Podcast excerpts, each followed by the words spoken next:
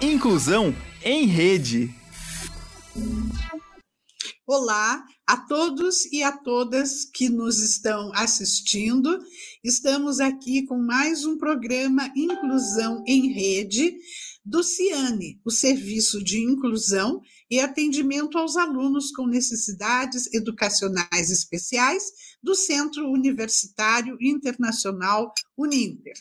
Estamos em Curitiba, capital do estado do Paraná, aqui no sul do país, exatamente às 16 horas e 36 minutos desta sexta-feira. Em Curitiba, 23 graus, muita chuva, muito vento.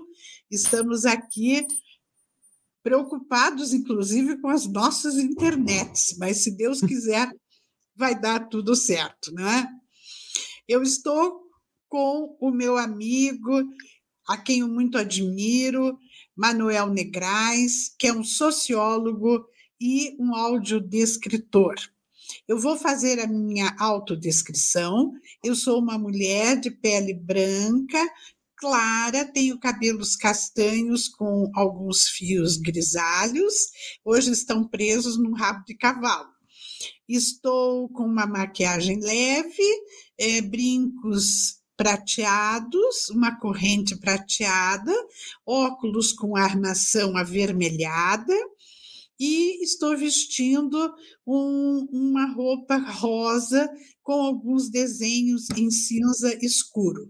Estou diante de uma parede branca na qual aparece a moldura de um quadro dourado pendurado à parede e uma parte marrom da cadeira aonde eu estou sentada.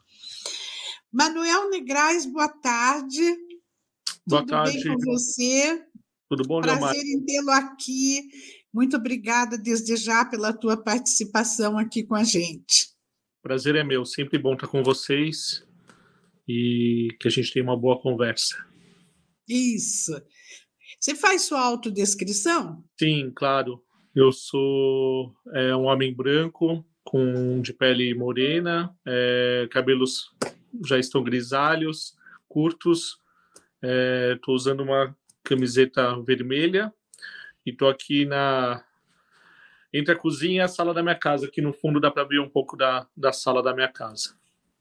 Uhum, muito obrigada.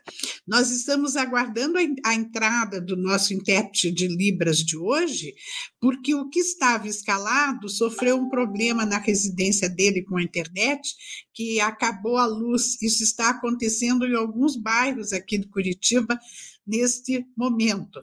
Mas um outro intérprete já virá aqui para trabalhar conosco. Bem, caros amigos, o Manuel Negrais já esteve conosco numa outra ocasião, falando sobre audiodescrição. Ele é um especialista nesta área e está trabalhando com muito afinco e com muitos trabalhos neste âmbito tão novo, né? Que agora que estamos realmente usando tudo isso no Brasil. Olha aí, entrou o Flávio, nosso intérprete de Libras. Boa tarde, Flávio. O Flávio está vestindo uma camisa azul marinho com a logo da Uninter, que é o nosso uniforme, e atrás dele uma parede azul atlântico. Ele é um homem é, moreno claro, ele usa, ele tem um cabelo castanho com alguns fios do, é, é, platinados, digamos, né, grisalhos, e, e, usa óculos. Hoje ele está sem óculos. Usa óculos normalmente, hoje está sem óculos. Eu percebi agora. E, e veio aqui nos socorrer. Muito obrigada, Flávio. Eu acabei de apresentar o Manuel Negrais, que é o nosso convidado de hoje, que é sociólogo e audiodescritor. Eu estava agora começando a falar sobre o Manuel. Então, o Manuel, é, como, eu, como eu disse, é um, um audiodescritor que está com muitos trabalhos. Eu acabei, inclusive, de propor a ele que continue vendo para o Ninter um curso de audiodescrição, que já está encomendado pelos professores e por algumas áreas aí da comunicação, e o Manuel diz que vai se encarregar disso. E entre os trabalhos que o Manuel faz, ele concluiu um bastante importante, que é contar a história do Instituto Paranaense de Cegos, o IPC, aqui de Curitiba, que está completando 80 anos. Então, em homenagem aos 80 anos do Instituto Paranaense de Cegos, o Manuel escreveu um livro que conta a história.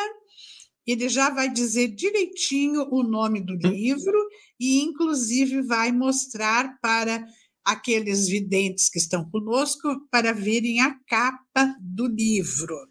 E eu já começo perguntando, Manuel, como foi que surgiu essa ideia, não é? Esse trabalho de escrever esse livro e de você ser o autor. Então, Leomar, está é, tá aqui o livro Histórias e Memórias do Instituto Paranaense de Cegos. A capa, essa foto do Maringas Maciel, que é um fotógrafo. Levanta um muito... pouquinho mais, Manuel. Aí, ó, que lindo. Um fotógrafo muito talentoso aqui de Curitiba, que nos presenteou com essa capa. É, é um livro financiado pela Lei Rouanet e foram três anos de trabalho é, a gente começou o projeto no finalzinho de 2018 e a gente lançou agora em dezembro de 2021. Dia 18 de dezembro a gente lançou lá na sede do Instituto. É... Sensacional essa capa, hein, Manuel? É, então. O, o... Foi, foi, feita por quem a capa? O Maringas Maciel, que é um fotógrafo aqui de Curitiba. É, e o desenho também dele? Oi?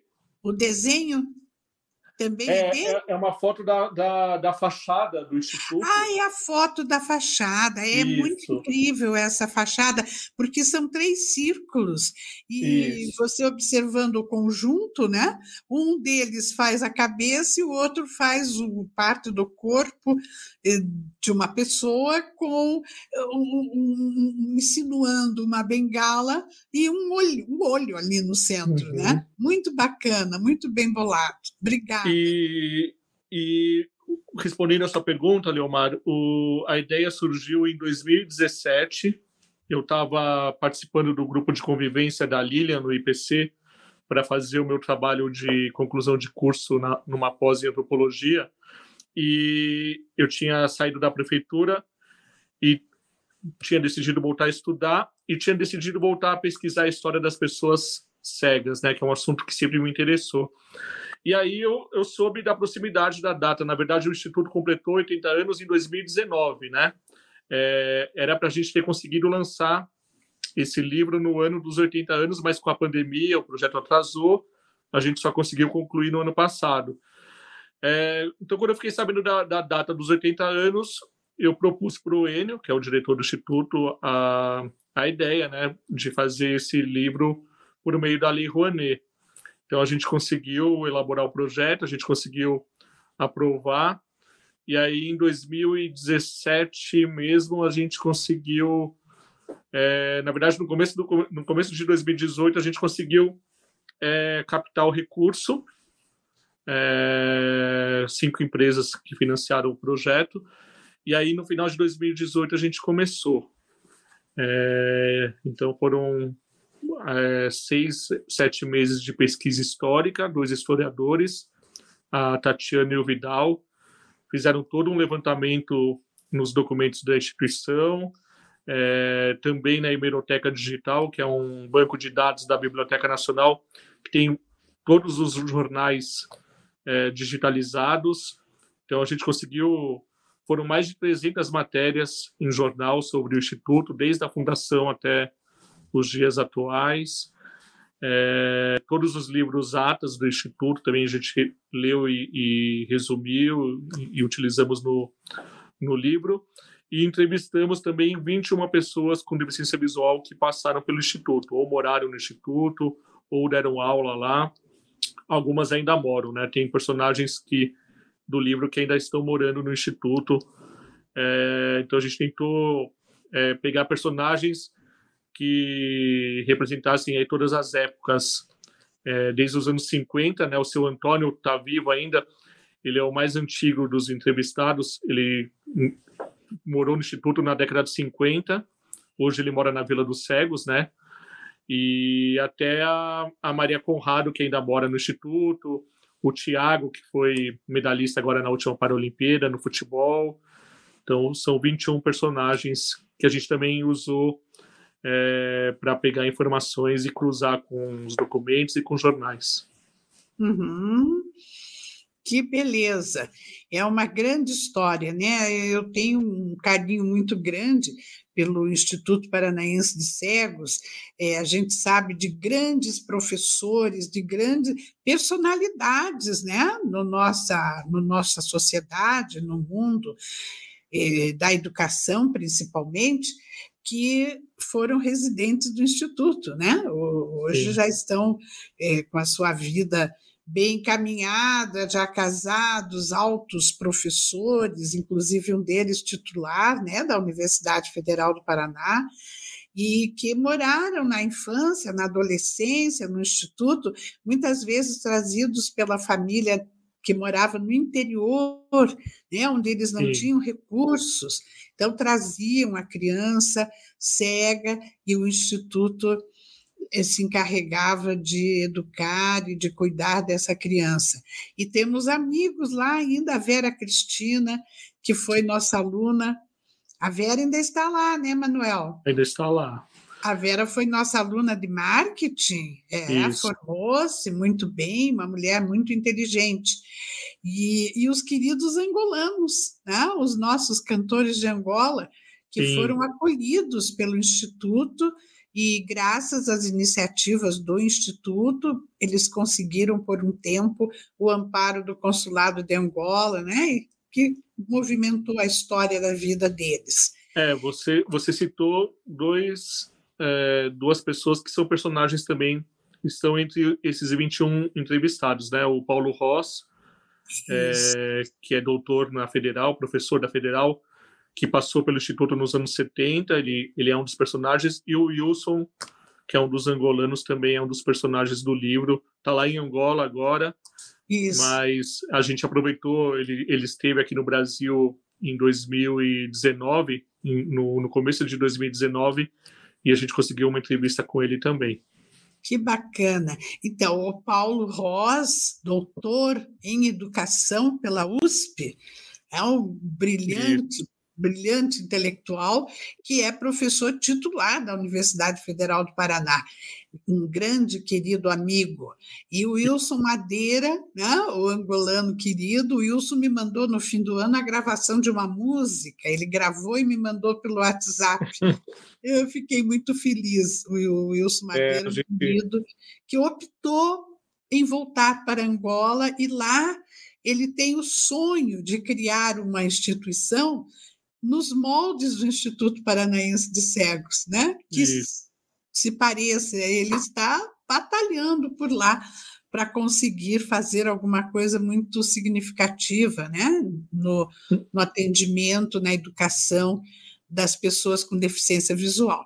Uhum. Manuel, conte para todos nós como foi que começou o Instituto Paranaense de Cegos em, que, em que ano, em que fase da história, né? E como foi esse começo? Tá. É, antes, deixa eu, eu vou fazer uma, uma, uma introdução, uma informação para responder a sua pergunta. O pois livro, ele, ele, abre, o primeiro capítulo, ele conta a história da educação dos cegos no Brasil desde a fundação do Imperial Instituto, é, no Rio de Janeiro, que hoje é o Instituto Benjamin Constant. É, por que, que a gente fez essa introdução, né?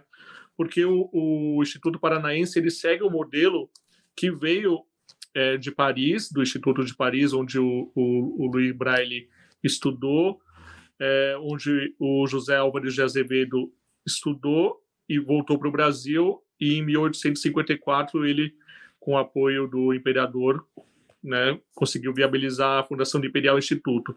Esse modelo ele foi reproduzido por muitas instituições, né, é, e com o Instituto Paranense não foi diferente. Então, é, a gente faz essa introdução, é, falando de várias instituições que surgiram no, no século XIX ainda, no, século, no, no, começo do século XX, em Minas Gerais, em São Paulo, no Rio de Janeiro, na Bahia, é, no Recife, até os anos 30, que é quando surge em 39, dia 1 de fevereiro de 39, é fundado o Instituto Paranaense de Cegos.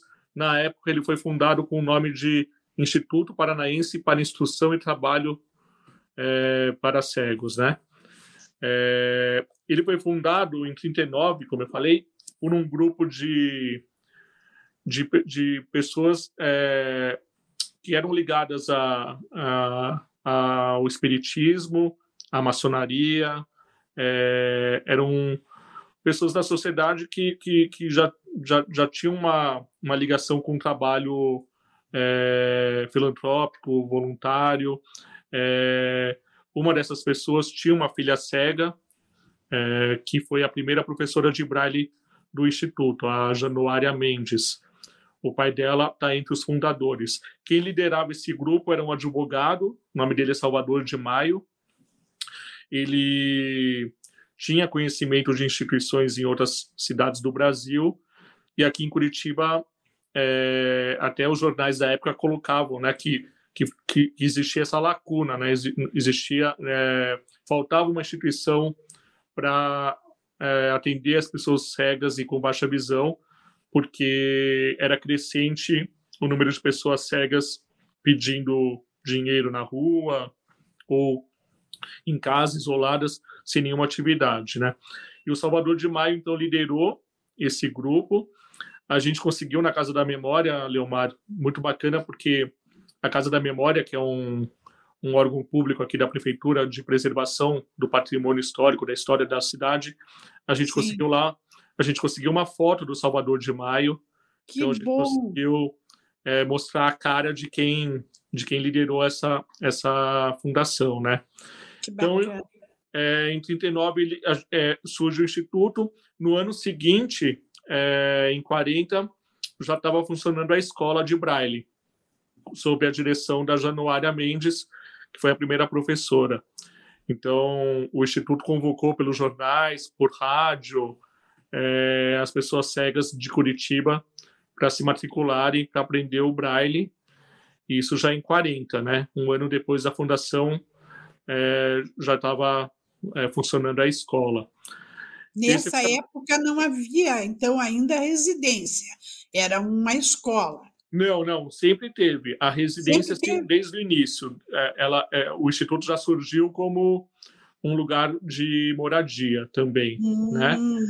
É, qual era o propósito, né? Qual era a ideia com base nesse modelo que eu falei que era o modelo que veio de Paris e que depois ah, várias instituições reproduziram? Era uma instituição que era moradia, ele era um internato, mas é, o foco era a educação, alfabetização do Bra em Braille, sobretudo, mas também educação é, primária, secundária, enfim, a, o ensino de uma profissão, a profissionalização, o ensino de um ofício, né? E a educação musical. É esse tripé que foi reproduzido por muitas instituições a partir do modelo que veio de Paris e que o Benjamin Constant, na época o Imperial Instituto, é, trouxe para o Brasil e, e, reproduziu. O Instituto de Minas Gerais, o São Rafael, surgiu assim, o do Recife, o da Bahia, o do Paraná não foi diferente. É, então, a, a, primeira atividade que conseguiram implementar foi a educação, a escola. Então, a alfabetização em braille começou a ser feita logo no, no, no depois de um ano de, de, de, fundado. A educação musical também, no, nos primeiros anos, veio um professor cego também de União da Vitória, o Hermógenes Padilha, ele foi o primeiro professor de música, então ele ensinava acordeon, violão para os alunos e que não necessariamente moravam, tinham alunos que moravam na instituição e alunos que só frequentavam para ter aula, né? E nos anos 50 é que o instituto conseguiu daí é, fundar a oficina de vassouras que em 52 que ficou famosa, né? Em Curitiba, é, acho que bastante gente que mora aqui há, há, pelo menos 20 anos, 30 anos, já, já, já viu algum vendedor de vassoura ou conhece alguém que, que comprou uma vassoura feita pelo Instituto. Essa fábrica de vassouras ela durou de 52 até 2000. Então, ela teve quase 50 anos de atividade é, com uma produção, assim, nos anos 50, 60, era uma produção muito grande, muito grande mesmo. Então, o Instituto, nos anos 50, já tinha conseguido é, oferecer esse tripé, né? A educação musical, ela acabou não indo muito para frente no Instituto, é, não, não, foi uma atividade que foi é, oferecida é, todo esse tempo, né? Durante todos esses anos, é, de maneira organizada, mas a escola e a oficina, sim, né? Ela, a oficina foi até 2000, a escola foi agora até 2009, né? 2017, quando ela virou agora um centro de atendimento no contraturno, né? Uhum. Ah, informação importantíssima. Então, hoje, no Instituto Paranaense de Cegos, nós temos um centro de atendimento especializado que funciona no contraturno para crianças e adolescentes cegos. É isso, isso Manuel? Isso. Que maravilha! Isso. Grande informação para os nossos é. professores, né? Muito e... interessante. Hum, continue, por favor. Não, então, e o Instituto, daí, como ele, ele ele teve momentos difíceis, né, no, no começo, nos anos 40, ele já teve algumas dificuldades, ele, ele quase fechou as portas com menos de 10 anos de, de existência, ele teve uma grande dificuldade mesmo, é, mas aí em, a partir de 47, a partir do final dos anos 40, é, com apoio também do, do governo, né, do o Manuel Ribas, na época doou o terreno onde hoje está o Instituto, né, na Visconde de uhum. Guarapuava, foi construída a sede. Ele, antes da Visconde de Guarapuava, ele passou por alguns endereços, é, foram quatro, cinco endereços antes da, da sede atual. E aí, a partir do final dos anos 40, é, o Instituto teve uma uma segurança melhor para funcionar, né? com emenda parlamentar, com subvenção da municipal, estadual e federal, é, com convênios com a Secretaria de Educação e com apoio de alguns vereadores, deputados também, e muito apoio da sociedade civil. Né? O, o Instituto, por muito tempo, ele teve muitos sócios que pagavam uma mensalidade para manter o Instituto. Uhum. E o Instituto também construiu um patrimônio grande, assim, né? Hum. Que, infelizmente, daí nos últimos é, 30 anos, por uma série de problemas que teve com, com algumas diretorias, problemas na justiça, intervenção, teve muita coisa errada acontecendo no Instituto nos últimos 30 anos que, é, infelizmente, esse patrimônio foi quase todo é, dilapidado, né? Mas que o Instituto chegou a ter o Instituto chegou a ter muitos imóveis, muitas salas comerciais, Olha terrenos, é, dinheiro aplicado em, em, investimento. Então, mas agora, nos últimos 10 anos, o, o Enio tem feito um trabalho de recuperação, né, como interventor. É. É. E o Instituto já está ganhando de novo uma nova cara e, e já está conquistando a credibilidade também da sociedade, né? Que maravilha! O professor Enio faz um trabalho hercúleo, né? Como é. interventor do Instituto Paranaense de Cegos há 10 anos, é, Manuel? É, ele entrou, na verdade, 2000 e 2000, no final de 2009, na verdade. Já faz aí, já vai para Mas. É. 13 anos, né? É, é, é verdade. Sensacional, né? Tudo isso. Vocês estão ouvindo essa história fantástica do Instituto Paranaense de Cegos, isso tudo você pode ler com calma, né? no seu sofá, que é o livro que foi escrito pelo Manuel Negrais, que resultou de muita pesquisa, não é, Manuel? Eu imagino quanto você tenha corrido foi. atrás de dados né, para conseguir. É, a parte mais difícil.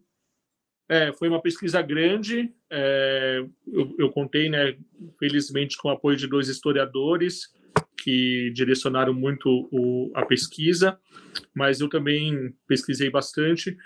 É, e fico feliz porque tanto nessa parte introdutória, né, que é antes do instituto, né, que que eu começo a contar a história lá desde a época do, do, do Império, é, a gente consegue trazer muitas informações inéditas. Então, o livro tem essa é, isso, né, de, de, de, trazer informações inéditas da história da, da pessoa cega no Brasil e no Instituto também. Depois, a partir do segundo capítulo, cada capítulo é dedicado a uma década dos 80 anos, né?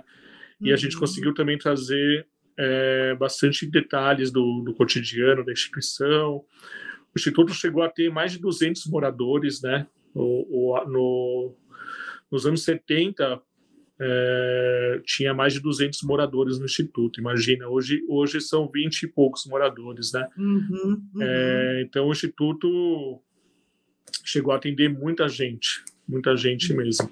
Uhum. Na época que o Paulo Ross morava lá, o Simão, o Bill. O Bill, o é... Bill. Nosso querido professor Liumir Bill, da Devipar. A, a Laura, a Almeri, que infelizmente faleceu agora há pouco tempo. É...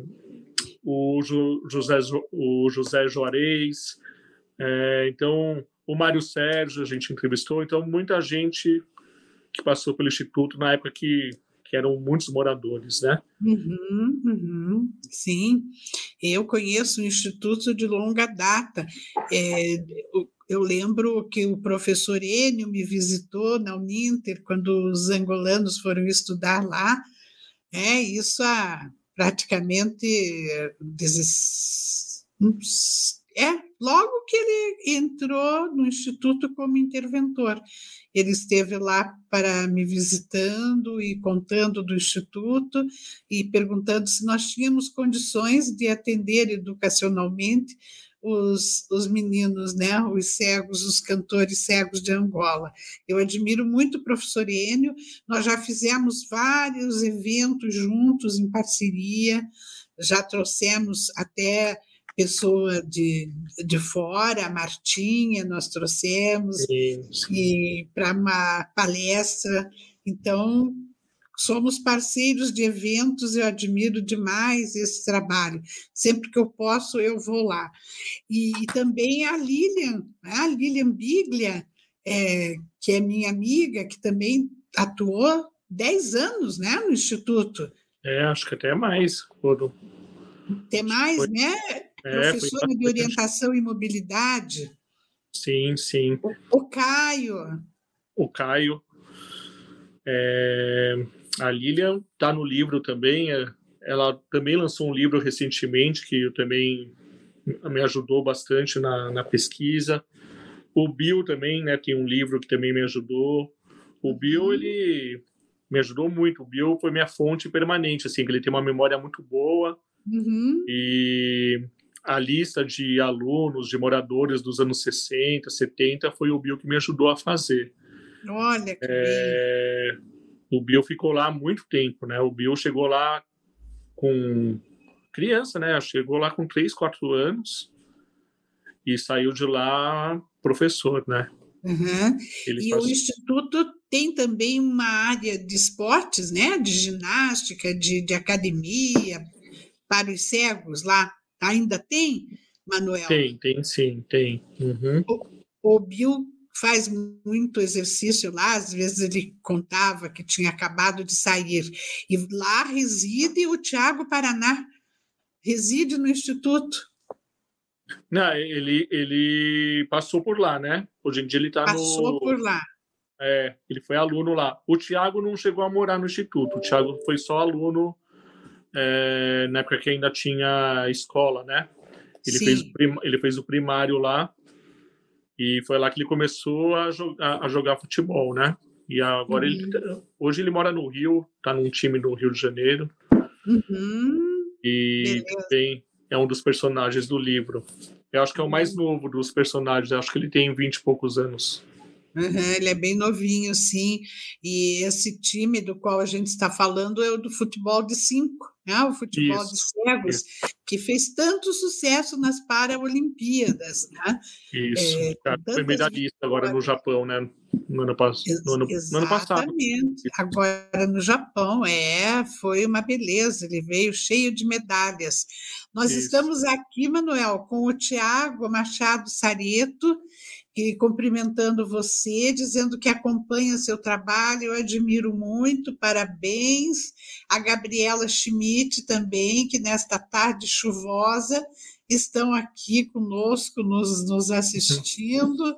Então, o pessoal vai chegando, né, na medida do. De quem ainda está com a internet, devido é. ao, ao tempo de Curitiba, para nos assistir.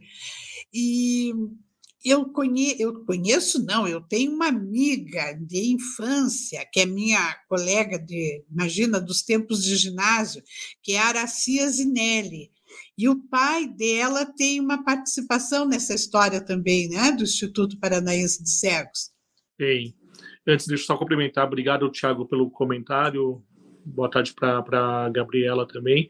É, então, é, o Máximo Azinelli, ele tá no livro a, a Araci, uma querida, ela é uma pessoa muito querida e ela colaborou Sim. muito, passou muitas informações do, do tio dela. A gente tem uma foto do tio dela também no livro que a gente conseguiu com a família. É, o Máximo Azinelli ele foi por muito tempo voluntário no instituto. Ele participou da diretoria por muitos anos, foi diretor da educacional e era uma pessoa muito querida pelos, pelas pessoas cegas. É, da diretoria, talvez, é, pelo que eu conversei, pesquisei, ele era o diretor mais próximo dos moradores, dos cegos, e o mais querido também pela, pelos moradores, assim, porque uh, além do trabalho que ele fazia na escola, ele era uma pessoa muito próxima, então nos finais de semana ele frequentava o instituto para ler para os moradores. É, ensinava os moradores a andar de bicicleta, jogar bola, subir em árvore, né? O Bill fala muito isso, né? Que o, o Márcio Mazinelli, se, uma, se um morador chegasse para ele, um, um, uma pessoa cega chegasse e falar, ah, eu, não, eu quero andar de bicicleta. Ele, não, vamos dar um jeito, você vai andar. E ele ensinava, uhum. né? E o Márcio Mazinelli, ele também tem um, um papel importante porque ele apadrinhou, de certa maneira, o Orlando Chaves, que hoje dá nome para a escola da, da Devipar, né? professor Orlando Alves Chaves. O Orlando Chaves, ele tem uma parte especial no livro dedicada para ele, porque ele provavelmente foi o primeiro cego do Brasil a conquistar um diploma é, de universitário, né? Ele, o, o Márcio Mazinelli é, apadrinhou o Orlando Chaves quando ele era criança ainda, é, o Márcio Mazinelli aprendeu braille por causa do Orlando Chaves, comprava livros em braille para ele, fazia materiais adaptados de geografia, de matemática para Orlando Chaves e ajudou Orlando Chaves a concluir o ensino médio. É, conseguiu, na, conseguiu, junto ao Conselho Nacional de Educação, na época, é, a matrícula do Orlando Chaves numa escola comum no ginásio Belmiro César, aqui em Curitiba, porque o, naquela época que o Orlando Chaves é, precisava ir para o ginásio, o Benjamin Constant do Rio de Janeiro estava fechado para reforma. Hum. Então, o Orlando Chaves não tinha onde estudar.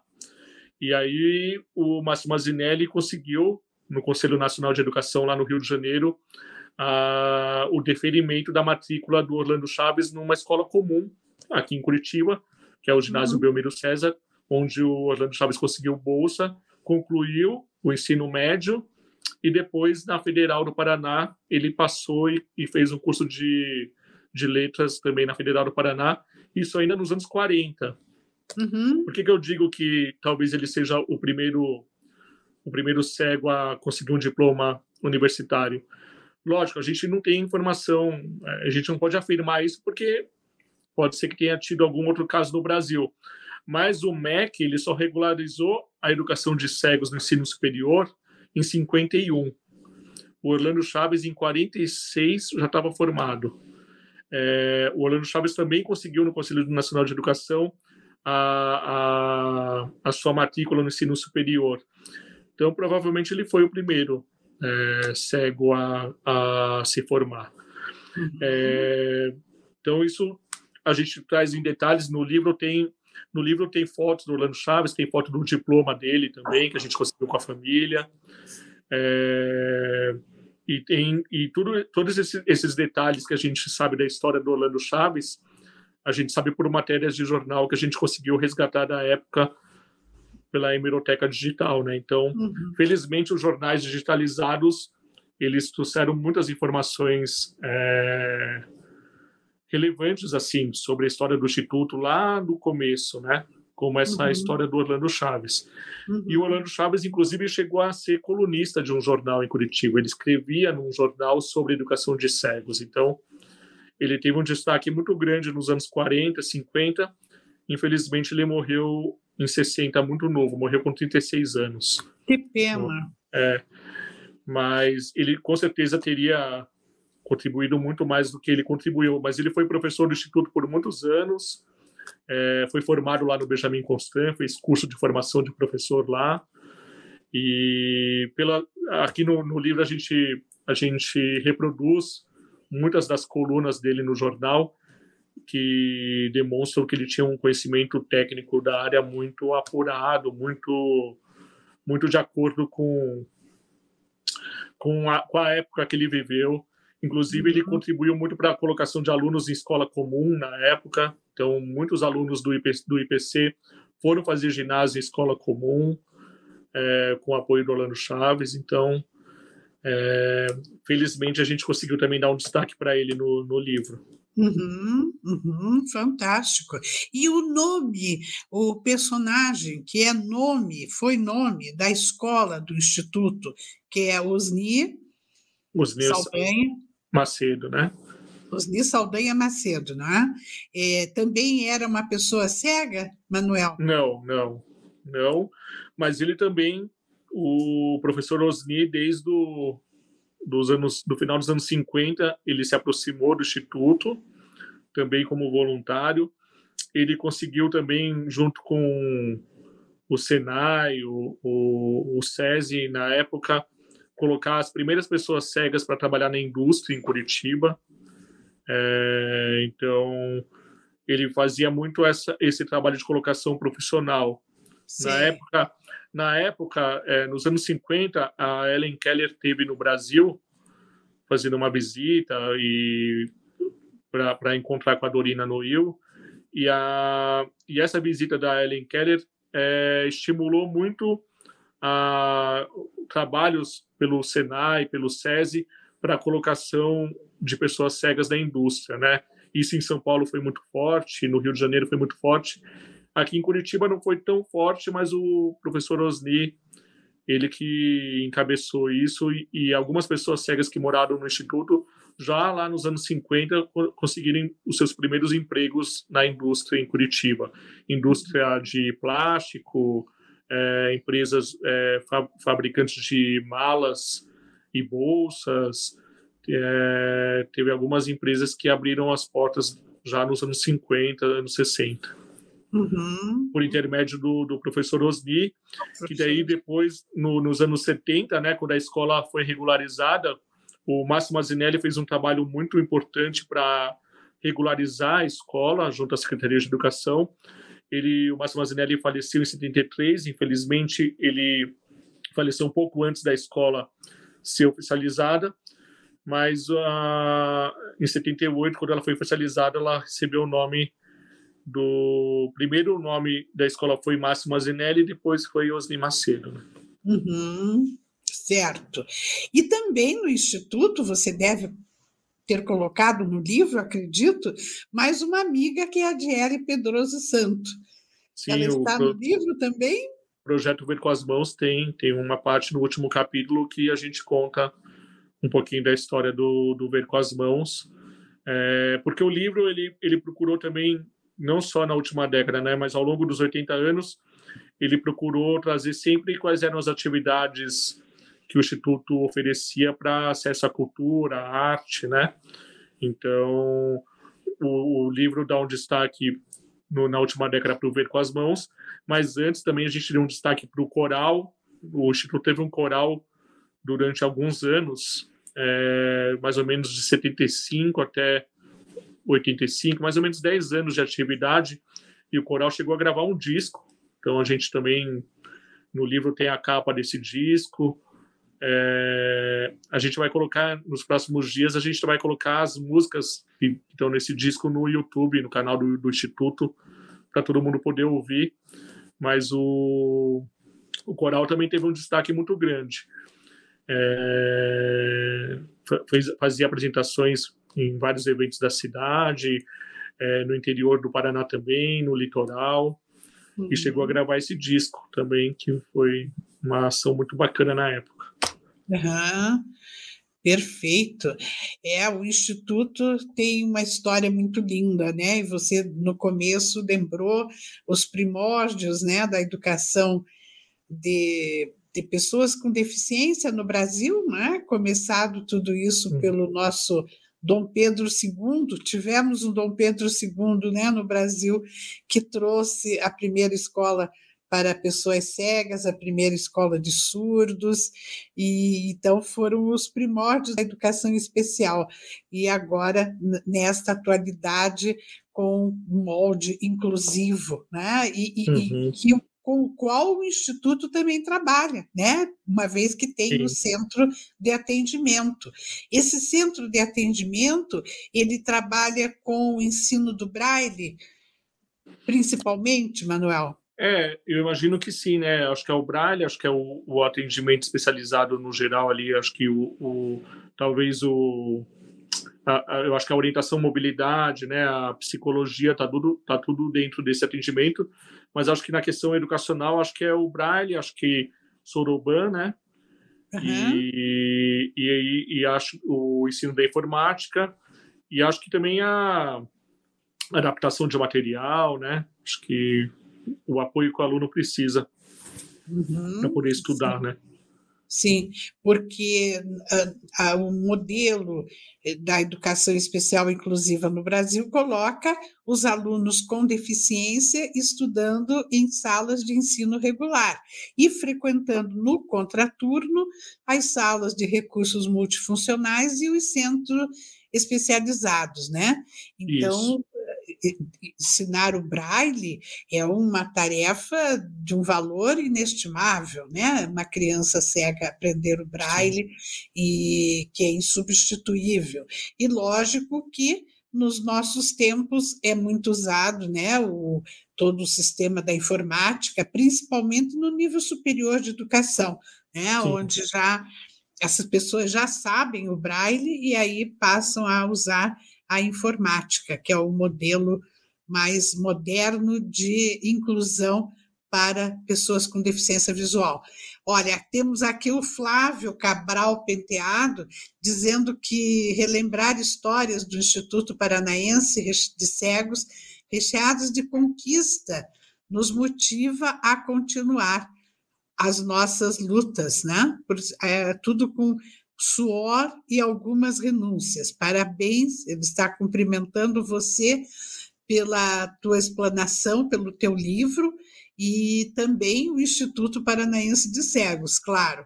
É, eu também vou convidar o professor Enio é, brevemente para uma entrevista, para ele também contar né, o trabalho que ele vem fazendo no Instituto há mais de 10 anos. Professor Enio da Rosa, isso. Não é?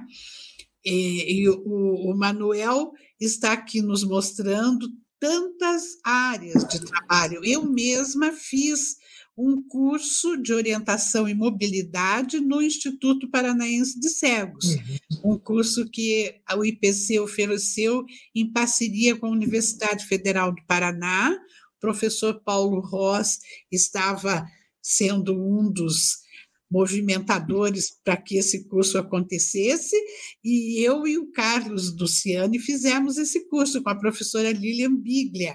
Então, somos professores de orientação e mobilidade, uhum. que é uma coisa fantástica. Né? Eu acho que todas as pessoas deveriam fazer um curso de oração, orientação e mobilidade para ajudar, para ensinar, uhum. para preparar as pessoas cegas que muitas vezes estão nos bairros, lá no interior, né?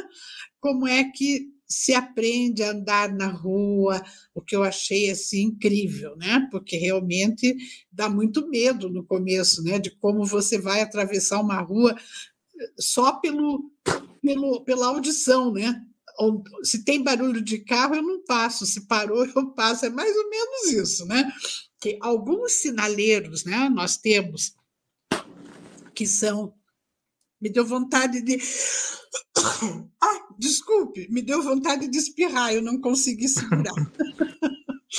Ao vivo existem essas coisas. Né? É, Manuel, você é uma pessoa com baixa visão. Né? Isso. É, uhum. você, eu me lembro uma vez que você comentou assim muito lindamente que você só vê manchas, mas que essas manchas são tão importantes para você, né? Porque você conhece a mancha da sua caneca. Isso. É muito bacana isso. É, para atravessar a rua, você também sofre muito, Manuel? Ou é menos? Menos tensão? Ah, sempre, sempre é uma tensão sair nas ruas, porque se a gente tivesse calçadas boas, né, é. e semáforo sonoro, seria tranquilo, mas é, eu sempre eu sempre dou esse exemplo, né? O Ernesto estuda numa escola a quatro quarteirões da minha casa e eu não consigo ir a pé. Olha que absurdo! O Ernesto porque, é o filho do Manuel. É, isso. E porque tem muitos trechos dessas calçadas que, que ou a calçada é muito esburacada ou nem tem calçada, na verdade. É. é. Então, é muito complicado andar aqui no meu bairro mesmo. É, é, é difícil. É complicadíssimo. Então, imagina, eu tenho que levar, eu vou levar o Ernesto na escola, eu, eu levo de táxi. Você veja que absurdo, quatro quadras, é um absurdo, né? A é. gente grita tanto para Curitiba, para a administração pública, olhar as nossas calçadas. As calçadas de Curitiba são terríveis, é. são terríveis. É, Mas a responsabilidade também é dos moradores, né? Os moradores também, a obrigação é dos moradores fazerem uma calçada decente nas suas casas, né? E infelizmente é, não, não, não existe essa preocupação, né? Não existe um padrão de calçada, não existe. É, tem, como eu falei, tem casas aqui que nem calçada tem. É, é verdade. É. Então, é. eu morava no bairro Alto antes e no bairro Alto não é diferente também. É. No bairro Alto eu morava perto do terminal e eu também não tinha, não conseguia ir a pé até o terminal de ônibus, pegar ônibus. Então, é, a gente tem essa dificuldade, mas se a gente tiver um bom uso, se a gente souber usar bem a bengala, eu sozinho me viro, né? Eu fico com receio por causa do Ernesto até, mas a gente já pegou muitas ruas aí que a gente, com calma, respira fundo e com a bengala a gente vai, né? Sim. Agora, uma pessoa de cadeira de rodas não vai de jeito nenhum. Né? Não, um idoso, né? É, uma gestante. É, é, muito complicado, não é muito difícil. A é. gente anda aqui é, no meu bairro, aqui no Bigorrilho, tem ruas que têm escadas. Imagina, uma rua é, então. importante, como aqui a Padre Anchieta, tem escadas na rua, na calçada. Quer Sim. dizer, como é possível né, você transitar bem é. numa rua dessas? E a gente tem discutido muito, eu faço parte da Comissão de Acessibilidade Curitiba, a gente tem discutido muito com os órgãos públicos e, e, e mesmo com o Ministério Público essa questão, porque quando se você compra ou quando você vende o teu terreno, você vende até o muro, né? Você não pagam para você pelo, pela calçada. Então, o Ministério Público mesmo nos deu uma carta que a responsabilidade é da administração pública das calçadas. Mas isso, embora o Ministério Público tenha se manifestado, a gente não consegue fazer com que isso se realize. Então, é uma, uma coisa muito complicada. Mas, Manuel, é, aproveitando que você falou em Bengala, o Manuel é um dos do, divulgadores da Bengala Verde, né? É a Bengala Verde que é usada pelas pessoas com baixa visão. Então, se você vira uma uhum. pessoa com bengala. Está no livro também. Está no livro também, né? É muito bacana o slogan, tá, inclusive. Tá, porque... diz, o slogan diz: Eu vejo, mas não como você vê. Não, o slogan da. Está no livro porque foi, foi no Instituto que a gente começou esse debate também da Bengala Verde, em 2016, né? Eu e a Lília. E aí, em 2018, saiu essa, essa campanha, né? Eu vejo você, mas não como você me vê. E tá tudo aqui no livro. A gente Muito conseguiu bonito. Contar também essa história. Muito bonito. E hoje, Manuel, o Instituto Paranaense de Cegos, qual é a missão do Instituto? É, nessa modernização, né, nessa revisão de conceitos que vem acontecendo desde a sua fundação lá em 1930, é, hoje o Instituto se propõe fortemente a quê, Manuel? Então, o Instituto é, ele, ele passou por dificuldades né, nos, nos últimos 30 anos, né, a partir do, do, da metade dos anos 90, ele passou por uma série de dificuldades. Nos anos 80 já, já começou algumas dificuldades e teve já duas intervenções judiciais antes da do Enio e agora tem a terceira intervenção judicial, né?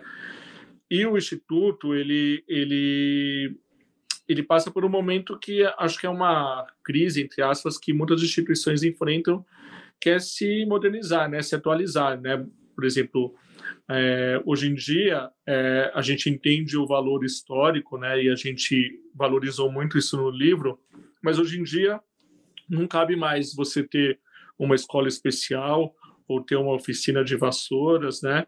Ou, enfim, é, o modelo institucional, né, que é esse modelo que veio de Paris, que foi reproduzido, ele é um modelo que se esgotou, né? Ele é um modelo que ele não está mais de acordo com a nossa realidade é, e as instituições entenderam, estão entendendo isso, né? É, e com o Instituto não é diferente. O Instituto ele está buscando agora, é, com a escola ele já ele já resolveu, né? Ele tem agora um centro de atendimento especializado, que é um papel importante do Instituto. Ele tem um papel importante no, nessa área educacional é, também na reabilitação, né, psicologia, orientação mobilidade, o braille, é, independentemente de você precisar é, para estudar né, na, na, escola, o Instituto oferece esse atendimento para quem, né, eu mesmo já fiz reciclagem de orientação mobilidade no Instituto. Então, ele oferece o atendimento de reabilitação, de, de o apoio educacional, é, atividades culturais né, e artísticas, né, tem uma, a professora Juliana é, cuida dessa parte. E eu acho que o Instituto também está. Travou, Manuel. Olha, o efeito da internet, as nossas redes, parece que o tempo continua péssimo, né? Elisa Montenegro chegando. Boa tarde, Elisa. Infelizmente, lamentavelmente, você chegou bem na hora que travou a, a imagem e a voz do Manuel Negrais. Nós estamos comentando aqui que, sem dúvida, deve ser em, em, função desse tempo horrível, né? Que nós estamos aqui com uma chuva forte. Não sei se você está falando de Curitiba ou de fora, mas nós estamos com uma chuva muito forte, ventos, e muitas pessoas ficaram sem internet nas suas casas. Mas ouvimos até agora o Manuel Negrais falar com muita, com muito domínio da, da, história do Instituto Paranaense de Cegos, que tem agora a, o mérito de completar 80 anos de funcionamento. Olha que espetáculo, né? E o Manuel conta no livro como ele foi fundado em 1930 e depois passou por várias diretorias, passou está na terceira intervenção, Olha, a Elisa fala de Congonhas, Minas Gerais. Olá, Elisa. Aí, Minas Gerais, o tempo deve estar bom. Será que está bom? Aqui nós estávamos com um dia de sol, mas de repente tivemos aqui um problema.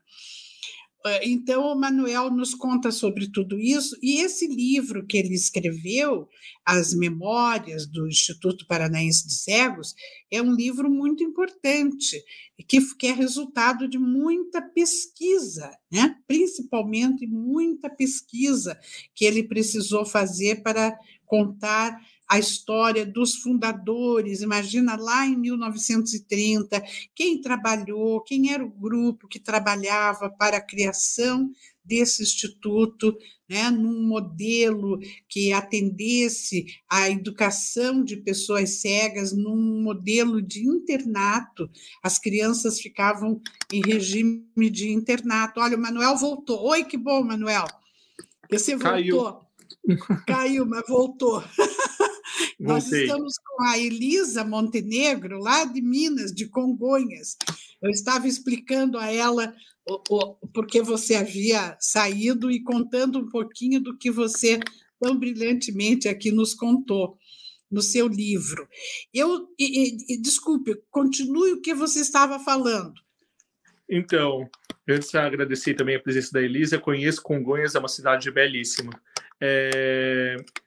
Então, eu estava falando dessa, desse momento atual, né? Então, o livro tem esse papel de apresentar a história. Eu acho que é importante a gente conhecer a história para construir o, o, o, futuro, né?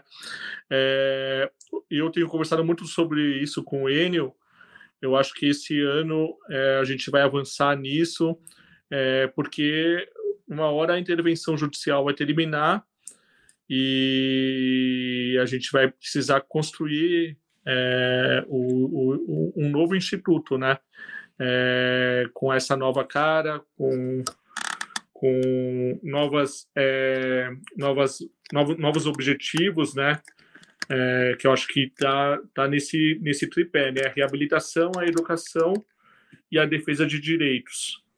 E então eu acho que a gente vai precisar discutir bastante, a gente vai precisar muito da participação das pessoas cegas e com baixa visão nesse processo, Algumas pessoas já têm demonstrado interesse, né?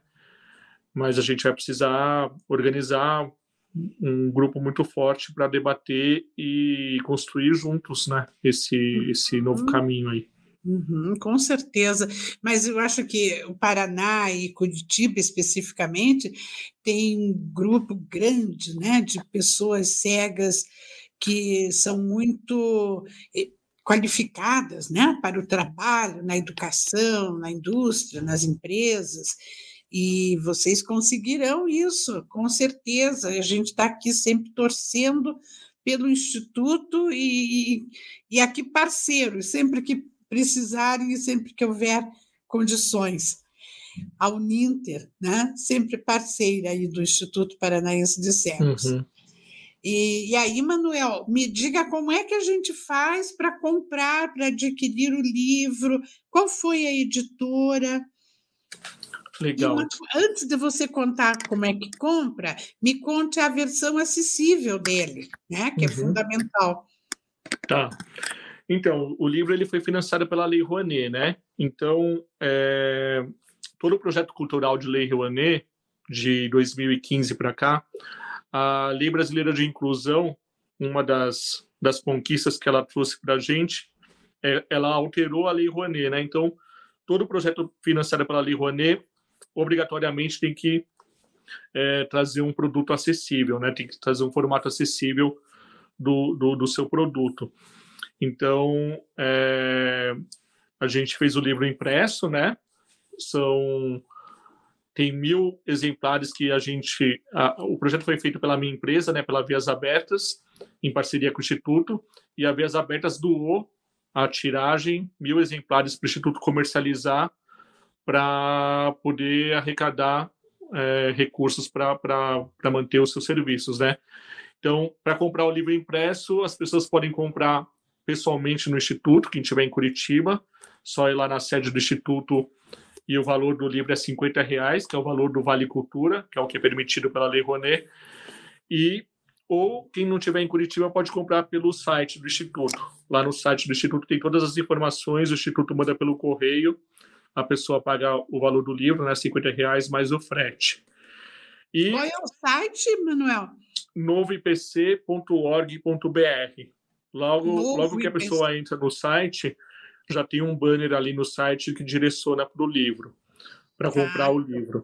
E lá mesmo no site. IPC. Só repetindo. Novo www.novoipc.org.br. Ok. E lá no site também, aí as pessoas com deficiência visual podem fazer o download, aí é gratuito, né? Do, das duas versões acessíveis. Então a gente tem o audiobook, que a gente fez pelo projeto.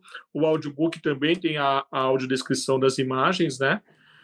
E tem um PDF acessível esse PDF acessível também. Ele, é, para quem enxerga, ele é um PDF comum, mas para quem usa o leitor de telas, né, os leitores de telas, as imagens desse PDF também trazem audiodescrição. Uhum. É, quando você coloca o dedo em cima da ou a, o mouse, né, ou o dedo em cima pelo celular, o dedo em cima da foto, é, é lido a audiodescrição daquela imagem, né? Por isso que é um PDF acessível. É um formato que está ganhando espaço, muitas pessoas com deficiência visual têm utilizado esse formato, por isso que a gente fez ele também, além do audiobook. Aí a pessoa pode fazer o download gratuito no site, né? uhum. né? É... Só a versão impressa que está sendo comercializada. Certo. E a versão impressa, quem quiser ir lá no Instituto comprar, tem lá. Tem. E aí a gente também, pela Lei Rouanet, né, como, como determina a lei, a gente distribuiu o livro para bibliotecas públicas de todo o estado do Paraná.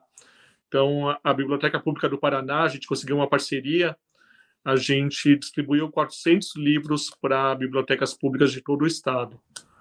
Então, com certeza aí todos os municípios do Paraná vão ter pelo menos um livro numa biblioteca pública uhum. disponível também para consulta, né? Beleza. Nós vamos procurar você, as, a bibliotecária responsável da Uninter, pela biblioteca da Uninter, é, vai procurar o Instituto para fazer a compra, né, a aquisição para a nossa biblioteca. E a aquisição de uma cópia acessível e de uma cópia impressa também, né? uma ou mais, quanto julgarem que necessário. Eu vou buscar o meu livro lá, vou comprar o, a, o meu exemplar lá no Instituto Paranaense de Cegos. Tá bom. Manuel, parabéns por esse trabalho, que trabalho gigante, né? Você já tem, já tem um filho, escreveu um livro, Plantou já plantei árvore. Ah, já fiz. O básico você fez. Já. Mas falando sério, parabéns por esse livro, que é o resultado de uma pesquisa exaustiva, né? Meus parabéns de coração. Obrigado. E, e, muito obrigada por você ter podido estar aqui conosco, por essa disponibilidade. Eu fico muito grata. E dá o seu, o seu contato, Manuel, se alguém quiser entrar em contato com você. Sim, agradeço muito o espaço, Leomar. É, espero que você goste do livro. Ele é um livro que, de fato, ele foi muito trabalhoso, mas é, eu estou muito feliz com, com o resultado.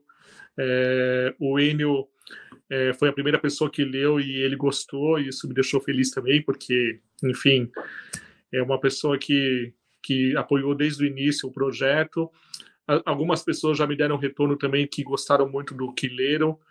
É, foi um livro feito com muito carinho é, e espero muito que, que as pessoas gostem e que seja, seja útil, né? que, que, que, que as pessoas possam utilizá-lo. É, quem tiver interesse em conversar comigo sobre o livro, sobre Bengala Verde, sobre audiodescrição, é, pode me procurar pelo WhatsApp 41 99201 2711 41 99201 2711 ou por e-mail manuel.mid@gmail.com. Manuel é com o de ovo, mid é M de Maria e de igreja D de dado. manuel.mid.gmail.com. Certíssimo. Então, Manuel, mais uma vez, muito obrigado. Um bom fim de semana para você. Obrigado, Obrigado ao Tiago Sareto, o intérprete que substituiu o Flávio. E muito obrigada a quem nos assistiu. Desejo a todos um bom fim de semana, com muita saúde. Fiquem todos com Deus. Um abraço grande para todos. Tchau. Até a próxima um quarta. Desculpe, até a próxima sexta, às 4h30 da tarde. Tchau, queridos. Um beijo. Tchau, tchau. Inclusão em rede.